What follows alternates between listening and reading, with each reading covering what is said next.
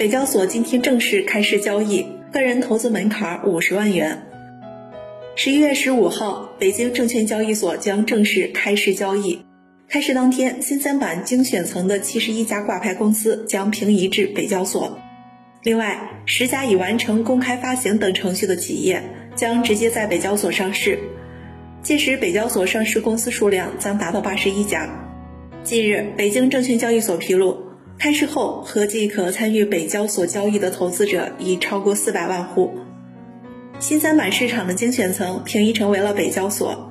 北交所个人投资者的进入门槛为前二十个交易日账户内资产不少于五十万元。新三板市场内的另外两个层级的基础层要求投资者前十个交易日内日均资产不低于二百万元。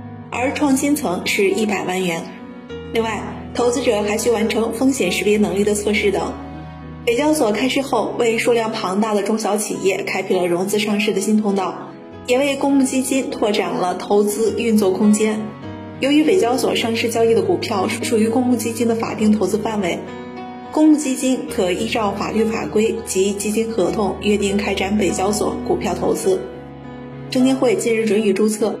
发指北交所主题公募基金，该基金采取两年定期开放的运作方式，约定百分之八十以上非现金基金资产投资于北交所股票，可以为北交所带来增量长期资金。